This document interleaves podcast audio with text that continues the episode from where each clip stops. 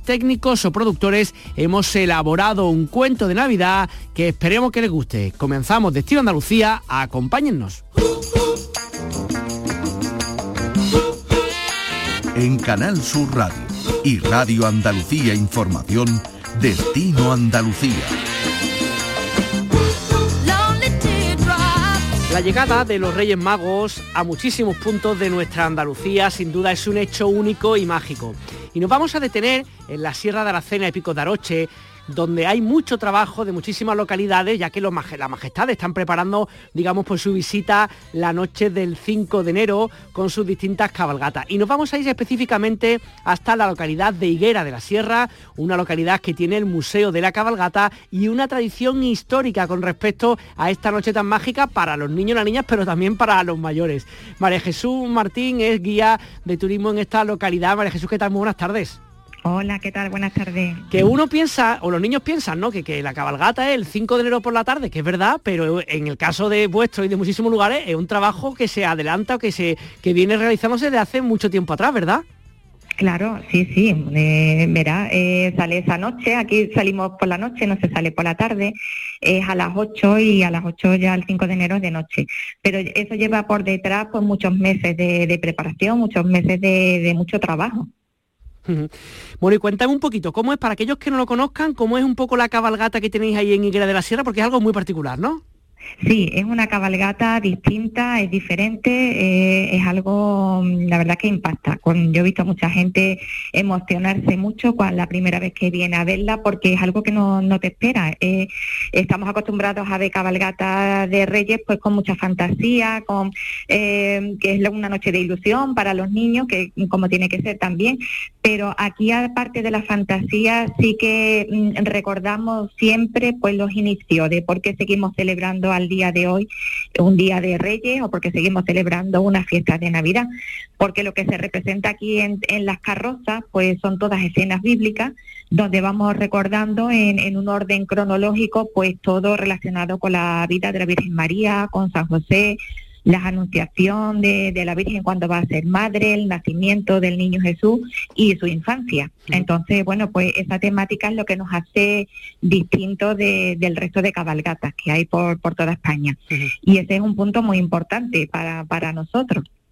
Oye, eh, sí, dime, dime. Lo que quería preguntar que, lógicamente la, digamos cada año como decía son cabalgatas distintas. ¿Qué número de, de, carrozas, perdón, de cargata, qué número de carrozas son las que más o menos se hacen cada año? Y cuéntame un poco, las, por ejemplo, algún ejemplo del año pasado o incluso si ya sabes de este año que van a ser algunas de las que salgan. Pues mira, eh, en total son 16 carrozas, ¿vale? Eh, hay algunos temas que se tienen que, tocar todos los años, pero sí que es verdad que a la hora de representarlos son todos los años totalmente diferentes. Se empieza con la estrella de Oriente, que siempre la representa una chica de aquí del pueblo. Después irían las 12 escenas donde vamos contando toda la historia, que las distintas escenas bíblicas. Y por último, los, Reyes Magos que irían al final cada uno en su carroza. Una cosa muy importante que sí que, tenemos que destacar es que todos los personajes van sin movimiento, van inmóviles durante las dos horas y media, tres horas más o menos, que es lo que dura la cabalgata. Entonces, eso es algo también que hay que tenerlo en cuenta. Eh, eh, temas que, tienen que salir, pues el nacimiento, el nacimiento pues siempre se, muchas veces es muy bonito porque eh, sale una familia de aquí del pueblo, el matrimonio con su niño pequeñito, pues alguna anunciación, la anunciación a los pastores siempre son mm, bastante espectaculares, el tema de los ángeles, cómo hacen los ángeles, que el que haya algún ángel suspendido, pues eso la verdad que le da un toque muy muy bonito, muy especial. además, según estaba viendo, parecía que era como una especie de, entre comillas, ¿no? Como una especie de Semana Santa que hay cabalgata en distintos momentos del día en toda la comarca más o menos para que la gente incluso pueda ir de una localidad a otra a ver las distintas cabalgatas, ¿no? Sí, sí, sí, suele pasar así. Entonces la gente se hace, digamos, con una programación con las distintas cabalgatas. Hay algunas que salen por la mañana, otras a primera hora de la tarde y la de Higuera pues eh, suele ser la última. Entonces pues muchas veces te da tiempo a ver las demás y ya terminamos aquí en, en Higuera, que es la que sale más tarde. Qué bien. Oye, sin duda otra de las cosas características que no hay que perderse es el Museo de la Cabalgata que tenéis ahí en la localidad, ¿no? Claro, también, también. Esto es el Museo de la Cabalgata que ya llevamos unos años abiertos, se inauguró en el 2011 y, bueno, pues es como mm, explicamos un poquito cómo es la cabalgata, por qué viene tantísima gente a visitarnos todos los años. Damos unas pequeñas pinceladas de cómo es y simplemente pues para que te entres de gusanillo de decir, bueno, pues si aquí en este pueblecito tan pequeñito de la Sierra de Aracena, aquí en la provincia de Huelva, se hace esta cosa tan, tan fantástica, tan maravillosa, yo tengo que venir a verlo. Oye, para aquellos que nos estén escuchando de toda Andalucía, mm, ¿qué recomendación hacemos para que acudan el 5 de, enero ahí a ver nuestra cabalgata? ¿Que, ¿Cómo tienen que venir? ¿Con tranquilidad y con mucho tiempo de antelación? ¿Qué les recomienda más o menos a la gente? Bueno, pues yo siempre recomiendo que se vengan lo antes posible, no es por nada, sino para que el tema, para dejar el coche, el aparcamiento sea lo más cómodo posible. Pero bueno, sí que sí que es verdad que esa tarde hay un gran dispositivo por todo el pueblo, hay muchas personas que te van diciendo dónde tienes que ir aparcando, pero siempre se hace lo más cómodo posible. Eh, el último aparcamiento se pone también incluso un autobús lanzadera para traer y llevar gente hasta la entrada de, aquí de, de Higuera. Esto es un pueblo pequeño, como vuelvo a decir, pero bueno, eh, se intenta pues que, haya también puestos de comida, de chocolate, de, churros, de puestos de bocadillo, cosillas que, que puedan atender a, la gente, el, mogollón de gente que, que vienen a, última hora. Que haya también, se intenta también que haya algún espectáculo de música. O, algo de algún entretenimiento, las bandas de música que después tocan en la cabalgata, pues a primera hora de la tarde, pues están dando también paseos por el pueblo, están animando ya, es el ambiente ese navideño y, ese ambiente tan especial que, hay. Las carrozas también a mediodía ya están puestas para que la gente pueda verlas de cerca y ver todos los detalles, que después la cabalgata es imposible ver tantísimo detalle, tanta cosa, tanto trabajo de tantos meses. Entonces, eh, pues veniros con con el tiempo suficiente para poder disfrutar de, eh, ese día aquí en Higuera. Pues nada, que tengáis muy buena cabalgata de Reyes, que siempre es una noche mágica para todos y especialmente yo sé que para vosotros en Higuera de la Sierra, eh, María Jesús Martín, guía de turismo de Higuera de la Sierra, gracias por estar con nosotros, un saludo muy grande. Pues nada, muchísimas gracias a vosotros y aquí os esperamos esa noche mágica en Higuera de la Sierra.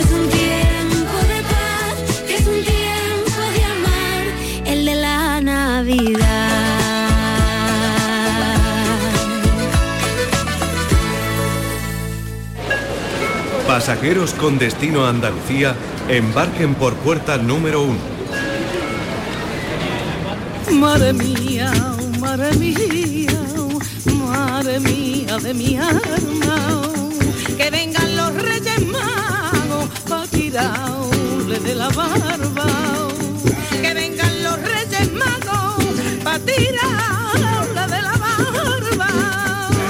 seguimos con propuestas a realizar estos días previos a la llegada de los Reyes Magos Verán.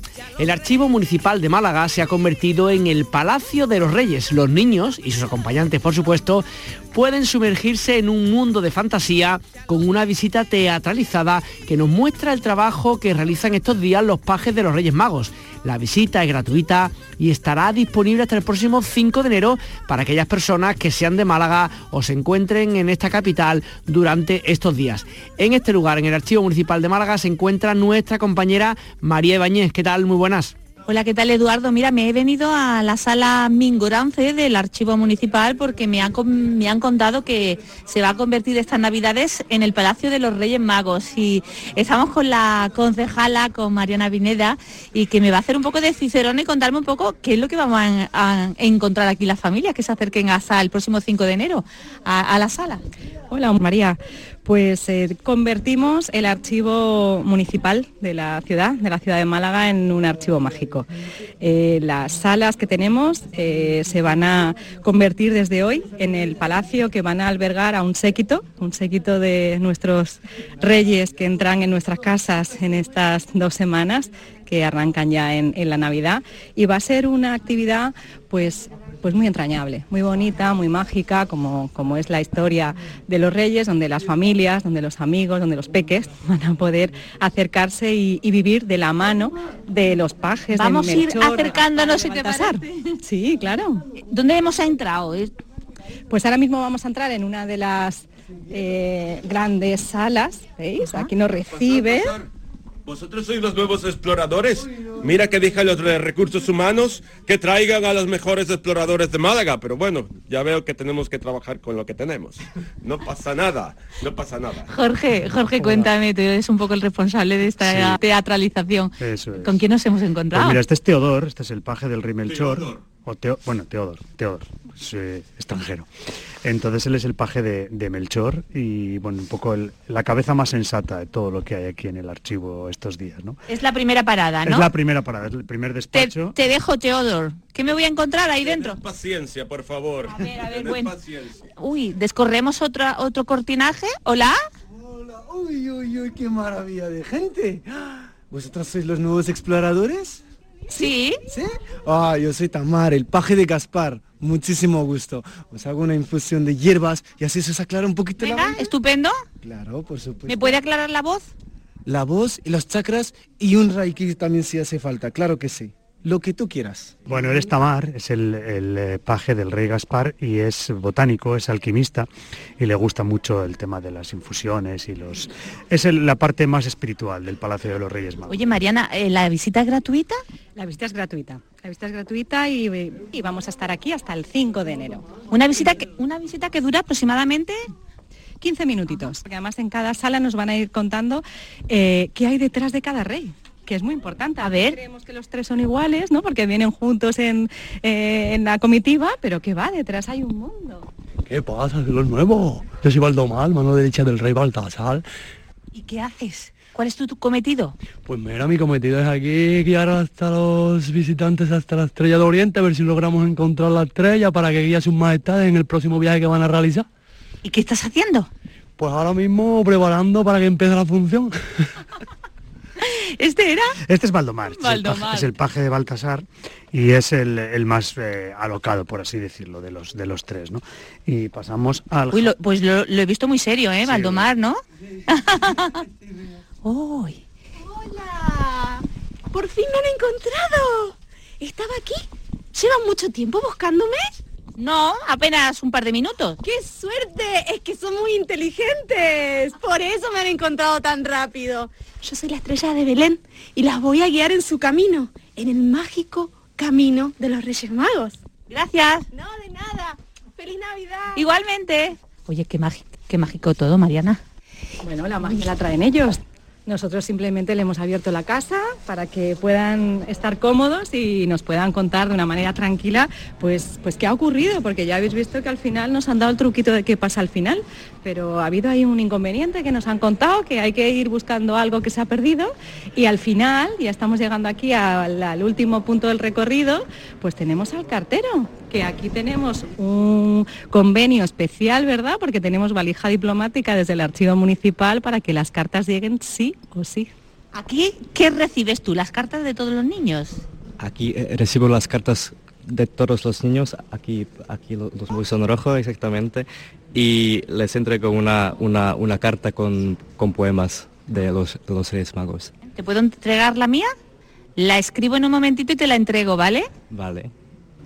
El cartero entrega un poema que nos ha regalado Antonio Gómez Yebra escritor, que sabéis, sobre todo de cuentos infantiles, además de otros géneros, y nos compulsa, eh, claro, nos tiene que compulsar la documentación, entonces cada niño o cada niña que entrega su carta recibirá como, como, documento oficial de que efectivamente nos hacemos cargo de que se ha recibido y que por tanto le va a llegar seguro a su Majestad de Oriente. Y termina la visita. Muy bien, pues eh, voy a escribir la carta rápida para entregarla y cuando lleguen los reyes, ¿estarán por aquí los reyes en algún día concretamente? Eh, los reyes magos han decidido instalar su centro de operaciones en Málaga estas navidades. Entonces a partir del día 4 llegan los Reyes Magos a, Málaga, se van, a instalar se van a instalar aquí en el archivo municipal, por eso están los pajes aquí preparando todo para la llegada de los Reyes y desde aquí van a canalizar todas las entregas de los regalos a los niños del mundo. Todo esto es la previa, la previa antes del día de Reyes Mago. Bueno, pues voy a darme prisa porque ya mismo veo que vienen los peques y me van a quitar sitio y no voy a poder entregar mi carta. Muchas gracias por esa semana somos todos peques, o sea que hay que recuperar nuestra nuestra niñez. sí, muchas gracias. A vosotros.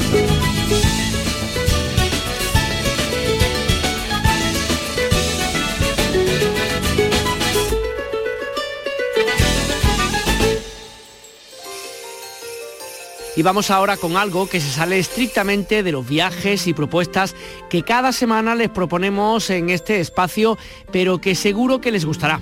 Verán, cada año varios de los compañeros de Canal Sur Radio en Málaga representamos un cuento de Navidad. Redactores, presentadores, técnicos o productores elaboramos este cuento. La historia del hermano Longinos es el elegido este año. Esperemos que les guste.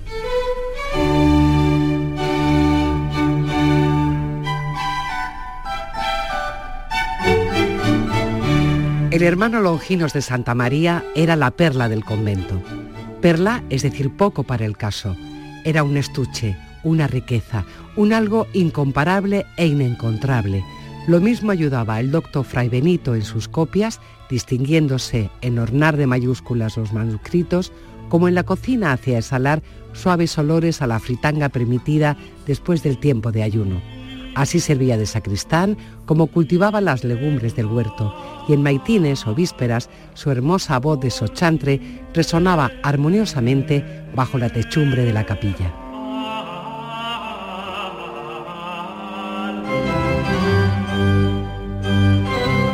Mas su mayor mérito consistía en su maravilloso don musical, en sus manos, en sus ilustres manos de organista Ninguno entre toda la comunidad conocía como él aquel sonoro instrumento del cual hacía brotar las notas como bandadas de aves melodiosas. Ninguno como él acompañaba, como poseído por un celestial espíritu, las prosas y los himnos y las voces sagradas del canto llano. Su eminencia el cardenal, que había visitado el convento en un día inolvidable, había bendecido al hermano, primero abrazándole enseguida, y por último díchole una elogiosa frase latina después de oírle tocar.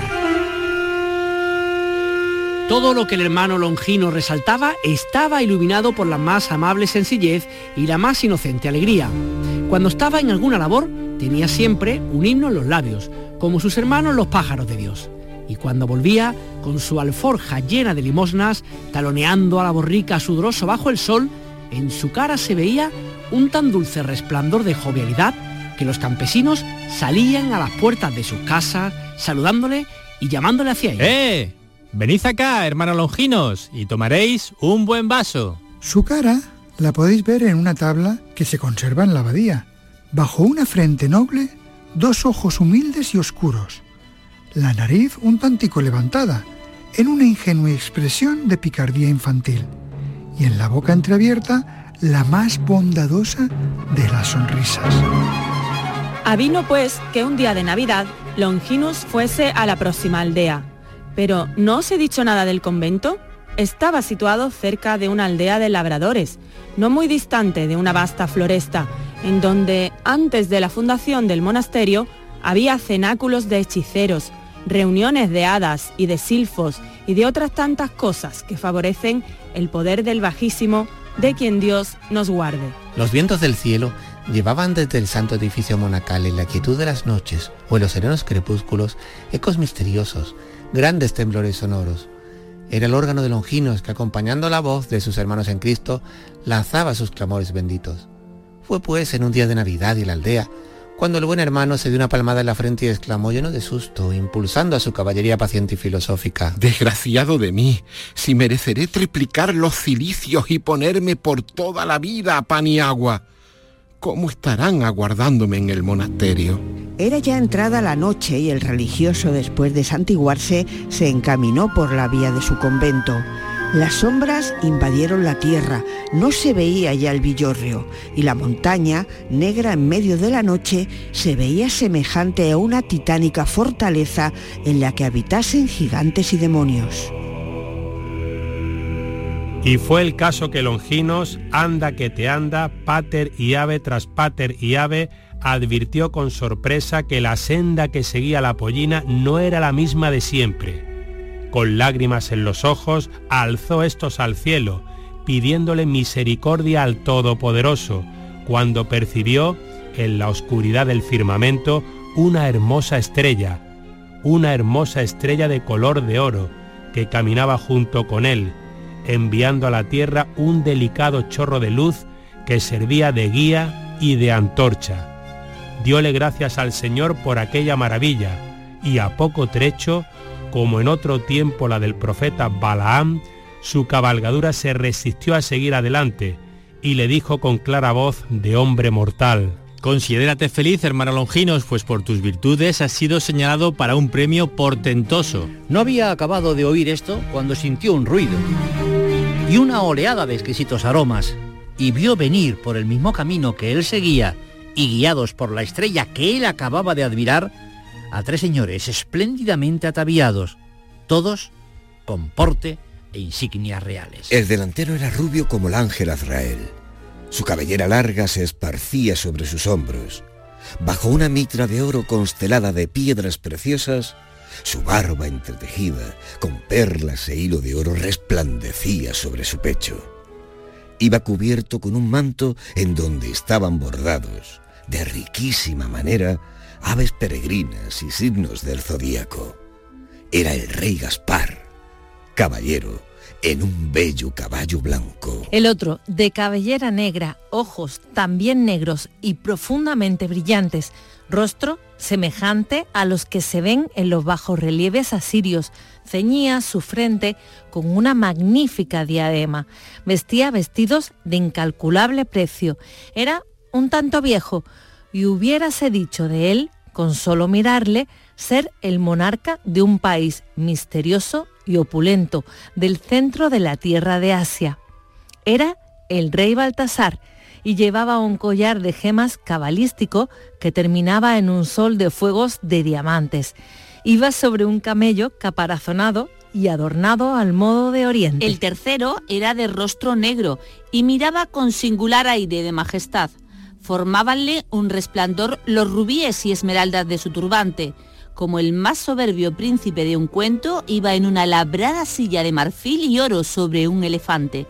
Era el rey Melchor pasaron sus majestades y tras el elefante del rey Melchor, con un no usado trotecito, la borrica del hermano Longinos, quien lleno de mística complacencia desgranaba las cuentas de su largo rosario. Y sucedió que tal como en los días del cruel Herodes, los tres coronados magos, guiados por la estrella divina, llegaron a un pesebre en donde, como lo pintan los pintores, estaba la Reina María, el Santo Señor José y el Dios recién nacido. Y cerca, la mula y el buey que entibiaban con el calor sano de su aliento el aire frío de la noche. Baltasar, postrado, descorrió junto al niño un saco de perlas y de piedras preciosas y de polvo de oro. Gaspar, en jarras doradas, ofreció los más raros ungüentos. Melchor hizo su ofrenda de incienso de marfiles y de diamantes. Entonces, desde el fondo de su corazón, Longinos, el buen hermano Longinos, dijo al niño que sonreía, Señor, yo soy un pobre siervo tuyo que en su convento te sirve como puede. ¿Qué te voy a ofrecer yo, triste de mí? ¿Qué riquezas tengo? ¿Qué perfumes? ¿Qué perlas y qué diamantes? Toma, Señor, mis lágrimas y mis oraciones, que es todo lo que puedo ofrendar. Y he aquí que los reyes de Oriente vieron brotar de los labios de Longinos las rosas de sus oraciones, cuyo olor superaba a todos los ungüentos y resinas, y caer de sus ojos copiosísimas lágrimas que se convertían en los más radiosos diamantes por obra de la superior magia del amor y de la fe. Todo esto en tanto que se oía el eco de los coros de pastores en la tierra y la melodía de los coros de ángeles sobre el techo del pesebre. Entretanto, en el convento había la mayor desolación. Era llegada la hora del oficio. La nave de la capilla estaba iluminada por las llamas de los cirios. El abad estaba en su sitial, afligido con su capa de ceremonia. Los frailes, la comunidad entera, se miraban con sorprendida tristeza ¿Qué desgracia habrá acontecido al buen hermano? ¿Por qué no ha vuelto a la aldea?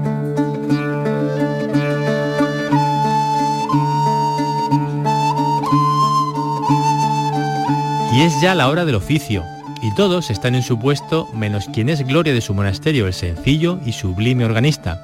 ¿Quién se atreve a ocupar su lugar? Nadie. Ninguno sabe los secretos del teclado, ninguno tiene el don armonioso de Longinos. Y como ordena el prior que se proceda a la ceremonia, sin música, todos empiezan el canto dirigiéndose a Dios llenos de una vaga tristeza. De repente, en los momentos del himno en que el órgano debía resonar, resonó, resonó como nunca. Sus bajos eran sagrados truenos, sus trompetas excelsas voces. Sus tubos todos estaban como animados por una vida incomprensible y celestial. Los monjes cantaron, cantaron llenos del fuego del milagro y aquella noche buena los campesinos oyeron que el viento llevaba desconocidas armonías del órgano conventual, de aquel órgano que parecía tocado por manos angélicas como las delicadas y puras de la gloriosa Cecilia.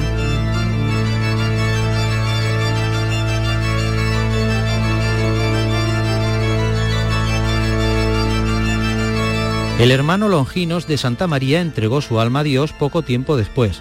Murió en olor de santidad. Su cuerpo se conserva aún incorrupto, enterrado bajo el coro de la capilla, en una tumba especial labrada en mármol.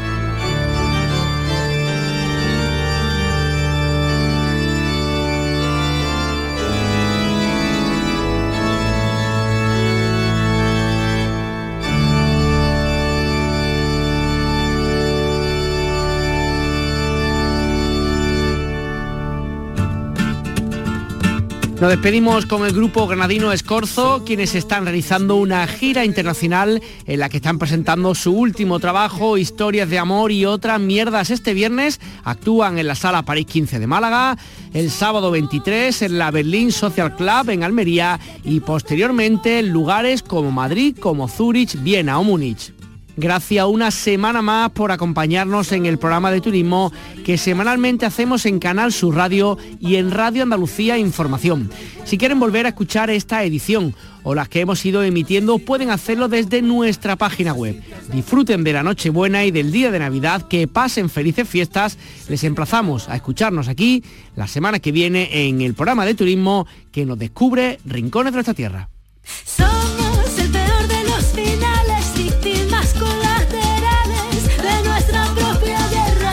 Y así cerramos hoy la tarde de Canal Sur Radio y el espacio Destino Andalucía.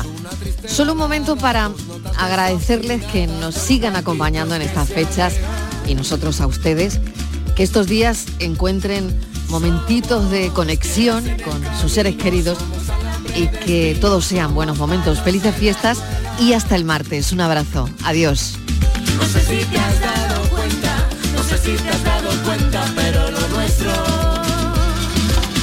Se tiene que acabar. Pero lo nuestro se tiene que acabar, pero lo nuestro se tiene que acabar, pero lo nuestro se tiene que acabar, pero lo nuestro se tiene que acabar, pero lo nuestro se tiene que acabar, pero lo nuestro se tiene que acabar, pero lo nuestro se tiene que acabar, pero lo nuestro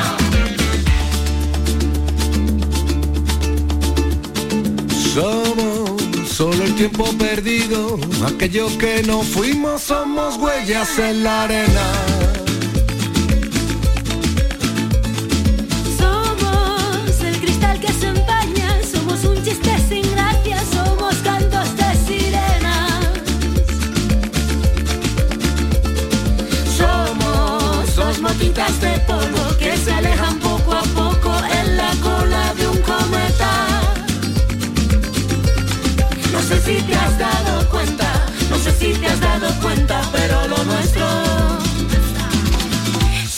Nuestro